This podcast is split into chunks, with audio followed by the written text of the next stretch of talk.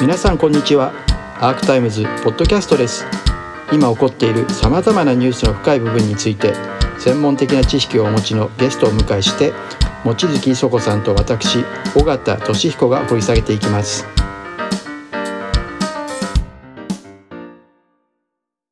そうですね。もうあの国を守るためには命を捨てることも美徳であるっていう考え方ね、そういうものがだんだんこう染みその浸透していってるんじゃないかって気がしますね。うん、まあ、下村大臣の時にねなんか教育直後を学校の教材として使うことは、うん、本当はなんだっけ、えー、問題だって言おうとしたのに差し支えないにそうそうそう。言い換えたってところありましたよね。えー、あのこれはもうあのこれ2014年の4月8日の答弁なんですけどね、うん、私はもう強烈強烈に忘れもしないこの日。2014年の4月8日のあの参議院文教科学委員会での答弁なんですけど、この下村さんが教育直後を学校の教材として使うことは差し支えないって言っちゃったわけですね。これはもうあの戦後のその学校教育における教育直後の取り扱いを180度変えるような答弁だったんですよ。それまではもう教育直後はもうあの日本の教育からは排除されるべきものなんだと。これは1948年に衆議院での衆議院参議院でそれぞれ決議があってそうですよね。国会決議したんですよね。国会決議があったんです、うん、で衆議院では憲法に反する文書だから排除すると、うん、参議院では教育基本法に反する文書だからもう執行執行しているっていう執行確認決議ってやったんですけどだからもうあの意味のない文書だし排除されるべき文書なんだっていう考え方でずっと来ていたのにいやこれは立派なことが書いてあるって言い始めたわけですからねあの下村さんは。教育直後の中には今でも通用する普遍的な内容が含まれてるって言ってだから学校の教材として使って差し支えないって言っちゃったわけですね。あのその普遍的なまあこれ教育直後の原文ですし、うん、まあこれだけだと見てもわからないのであれですけど、まあ、これが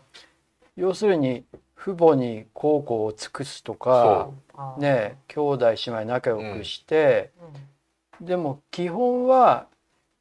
その天皇のそうですあの親民としてそうです尽くすってことですよね。の神話に基づいてこの国は天皇が治めることになっとるんだとその天皇のそのお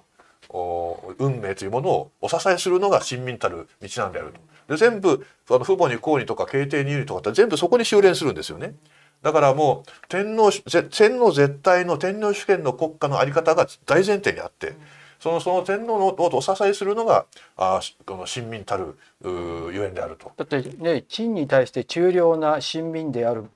あるって書いてありますもんね。そう,、なんです。あの中と公の道徳なんですね。うん、でそのだからこの父母に公にとか敬帝に言うに夫婦愛わしとかっていうのはこれもあのまさにねあの夫婦があの仲いいのは大事ですよねってこれはあのそれは今でも通用する道徳だって思っちゃうかもしれないけどそこに今でも通用する現代でも通用する普遍性があるかって言ったらないんですよ。だってこれは親民であるってところに帰着するわけですねこの話は、ね、全部親民であることに帰着する。うん、でしかもそのこの天皇制国家のあの単位となっているのは個人じゃなくて家なんですよね。そうそうそれ家の集まりなんですよ。それが新教育基本法に入ってるっていうのは私もこの前お聞きして家庭が大事驚愕したんですけど。うんうんこれ統一教会とまた重なって統一教会と重なって家庭その個人の尊厳ではなくて家庭を単位として考える。でだからあのあので戦前であればそれ家制度なんですよね。家父長的な家制度なんですよ。天皇制国家とあの旧民法下の家制度っていうのは非常によく似た構造を持っていてその頂点にいる家長これがあの絶対的な権力と権威権威を握っていて他のその構成員はそのそのその権権力と権威にあの服従しなければならないっていうこういう構造なのであのこの父母に公にっていうけどその子供と親の間には権力関係があるわけですね、うん、そして夫婦の間にだって権力関係があって、うん、夫婦愛わしっていうけれどももうこれは明らかに男尊女卑のその価値観があってあの夫の方が圧倒的に優位な立場にあってですね。あのその妻は夫に従うべき存在として夫婦愛わしってことを言ってるわけで、うん、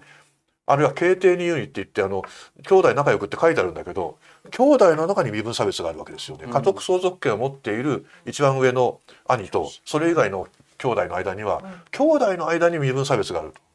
こういうあの家父長制を前提にした道徳ですからこんなものをその現代でも通用する普遍性なんか一かけらもないんですよ。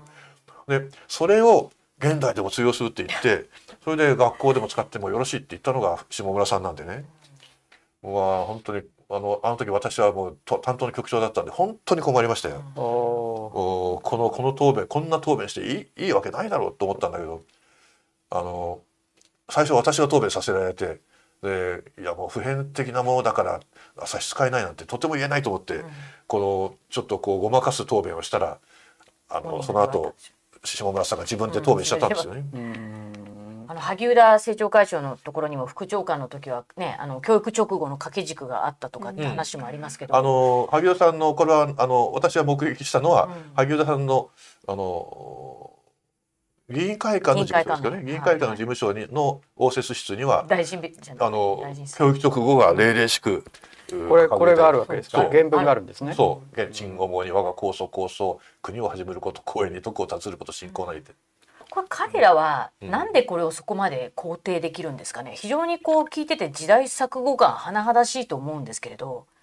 それは為政者としてはこういう国の方がいいんだってことなんですか？いやちょっとね私も あのどうしてこんなものを今今このご招大臣するのかっていうのは分かりませんけどでもいわゆる今保守って言われてるんだけどあの私は保守とは言わずに右翼って呼んでますけどあのこの人たちの頭の中にはですねあのやっぱり国家主義国家の方が個人よりも大事なんだっていう価値観がやっぱり非常に色濃く埋め込まれていると思いますね。あの日本国憲法の価値観っていうのはまず一人一人の人間が大事っていうところから始まるんで個人が大事でその個人のためにここそれぞれの個人のその幸せのために国家ってものがあるんだと。だから一人一人の人間一人一人の人間こそが一番大事なんだっていうところから社会作っていこうっていう価値観があると思うんですけどその憲法改正したいと言って声高に唱えている人たちの価値観の中には個人よりも国家の方が先国家の方が大事だっていう観念がやっぱり強くあると思うんですよ。だからあの安全保障っていうのも国家を守ることであってあの個人を守ることではないと。一人一人の人間は犠牲になっても仕方がないんだと国家を守るためには個人は犠牲になっても仕方がないんだっていう価値観があると思いますね。でそれはもともとあの明治憲法が持っていた価値観だと思うんですけどね。あのそのバックボーンにあるのはやっぱ国体思想だと思ってるんですよ国体、国の体って書くけど、日本という国はこう神代の時代からつながってくる一つの国体ってものがあってそれは万古不変でありつまりあのいくら時代が変わっても変わらないものがあるっていう日本国というあの国の国の在り方ってものが変わらないんだと。で日本人は日本という国にあの生まれ落ちた宿命を帯びてるんだと。日本という国から日本人は離れられないんだっていうねそういうそういう思想があると思うんですよね。でもそれは明治期に統治のためにあ新たに導入されただけのものであって、うん、日本古来のものでは全くないですよね。時代とかは通用しない、ねうん、ないです。あの本当にあの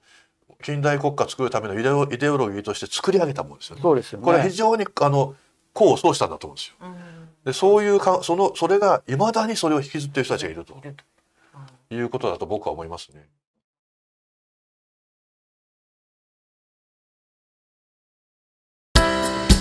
アークタイムズポッドキャストお聞きいただきありがとうございます。他にも様々なエピソードがありますので、ぜひお聞きください。動画は YouTube 上のアークタイムズチャンネルでご覧になれます。